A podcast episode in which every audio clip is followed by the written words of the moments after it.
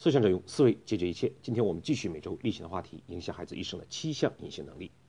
最近呢，看到了这样一则报道：玛丽华盛顿大学的一个研究团队呢，经过多年的研究，得出了这样的一个结论：受到父母过度照料的儿童，在长大之后呢，经常会意志消沉，对生活容易产生不满、精神焦虑。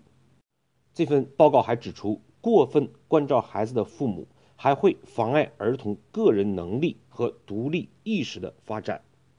无微不至的照料会降低儿童的幸福感，并且呢，令他们以后难以正确的应对压力。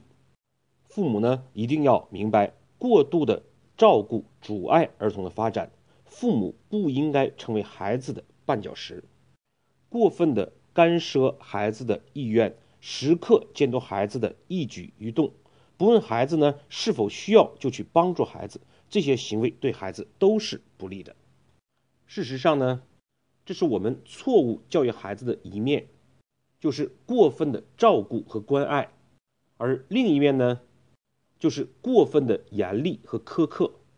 我们呢，作为父母，或者出于对孩子的疼爱，或者出于呢。对他以后发展的着想，又或者呢，出于自己的面子，往往呢，我们很难平衡疼爱与严厉之间的关系。从这个角度上讲，上一次的分享呢，我们强调，对一个人可以有好的事实，却减少对人好的内心。事实上，我们就不要有什么施恩之心。而只是做到我们认为应该做到的事情，不是呢为了好而好，为了爱而爱，而是呢将我们的关注点真正的回到了孩子的身上，回到他的成长规律上，回到他科学的发展需求上。我们通常呢想当然的好或者严厉，恰恰呢可能破坏了孩子成长背后的规律或者讲规则。看似呢照顾的无微不至，可是很可能会引起孩子的不满，或者认为呢父母的照顾是当然的，这样呢长大之后也就很难有感恩之心。更何况呢，当我们有对人好之心的时候，当我们讲对孩子的教育作为一种施恩而存在的时候，往往呢父母就是以强者的心态出现。行施舍之心，很多父母其实在心底下，或者是直接就会跟孩子讲：“你看我为你付出了这么多，每天呢为你含辛茹苦，给你找好学校、好的课外辅导班好的班级，你还不好好学习？”这很容易会对孩子产生压力，同样呢也可能引起反感。当然，这样的道理呢我们很容易明白。父母应该在严厉和关爱之间做出一个平衡，从孩子的成长规律上去关心他、爱护他。但是问题呢，我们往往因为爱子心切，很难做到这一点。这就需要呢我们一个思维上的变化。事实上，每一个人对其他人的帮助、示好、关心，往往呢都会想当然的。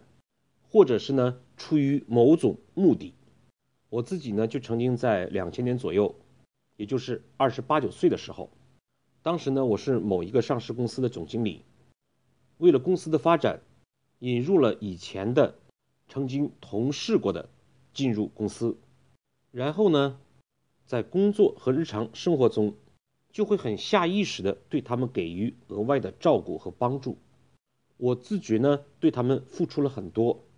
可是后来恰恰就是这两个人，做出了一个呢对我产生很大伤害，最后逼我离开这家公司的事情。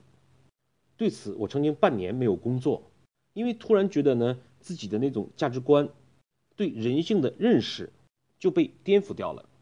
为什么朋友之间是这样子的？为什么呢？人不懂得感恩，那种感觉呢是非常坏的，非常失落。可是半年之后，我慢慢的明白。我当初对他们好，背后呢其实是有一定目的和期许的。我给予他们额外的东西，何尝不是呢？想获得他们额外的回报。这事实上呢，就是我有了对人好之心，本质上呢是一种交换。对他们来讲，可能会认为你虽然额外的给我们了帮助，但是在工作上，我也额外付出了努力，而更有可能呢，一旦我这种过分的示好或者帮助，在某些地方有不注意的事情，马上呢就可能会产生怨恨。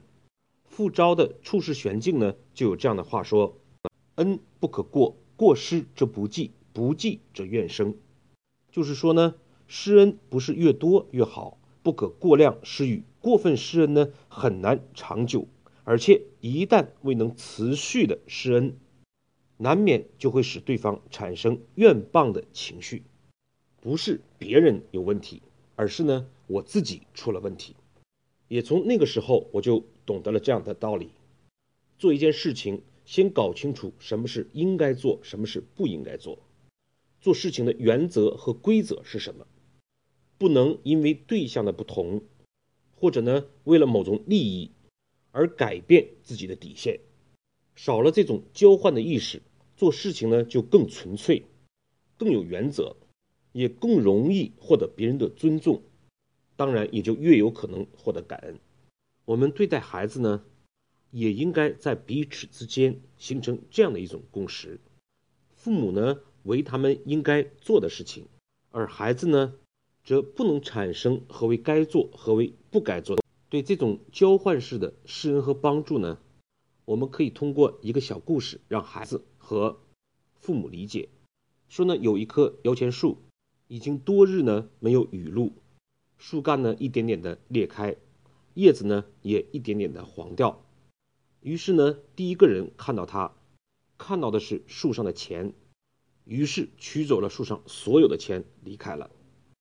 第二个人呢，看到树上没有钱，可是他知道这是一棵摇钱树，于是呢就拼命的摇，最后什么都没有得到也离开了。第三个人呢，看到的是干裂的树干，黄的叶子。他只是觉得这棵树需要雨露，于是呢，从小河边每天拎一桶水来照顾这棵摇钱树。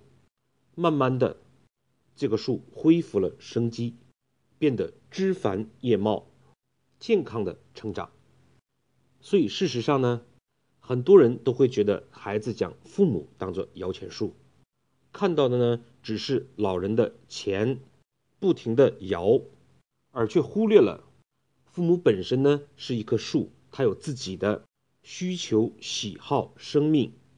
很多孩子呢不懂得在这个程度上去感恩父母。可是事实上呢，我们对孩子何尝不是一种摇钱树的思维？望子成龙也好，逼着他学这个学那个也好，或者过分的关爱也好，我们不是心中都有所求吗？这个求就是看到的只是利益，看到的呢是我们内心的目的，却忽略了孩子本身又有他独立的生命，他是一棵树，需要呢按照他需要的雨水肥料，帮助他呢慢慢的成长，水呢不能多，肥料呢也不能少，而是要恰到好处。如果我们明白了这个道理。也就懂得了，我们对别人的关心帮助，是需要从对方的角度出发，忘掉我们自己，反而呢，我们能够收获感恩之心，将别人当成一棵树，才是我们关爱和帮助的出发点。拼命的摇，只关注利益，显然呢，只能成为一种交换。好，我们对今天内容做一个回顾。第一呢，我们强调。要有对人好之时，而不要有对人好之心。就是说，我们的爱和帮助只是出于应该还是不应该，出于规律，出于对方的需求，而不是呢一种交换，或者呢施恩图报。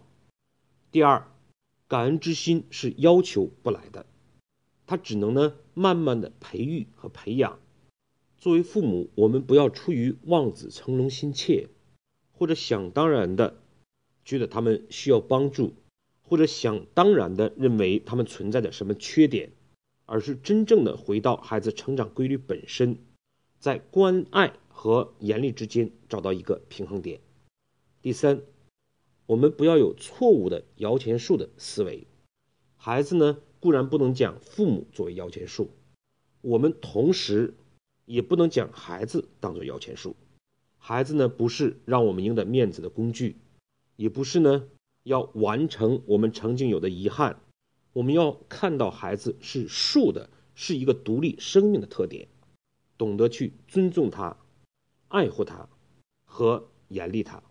好，今天的分享呢，我们就到这里，谢谢各位的收听。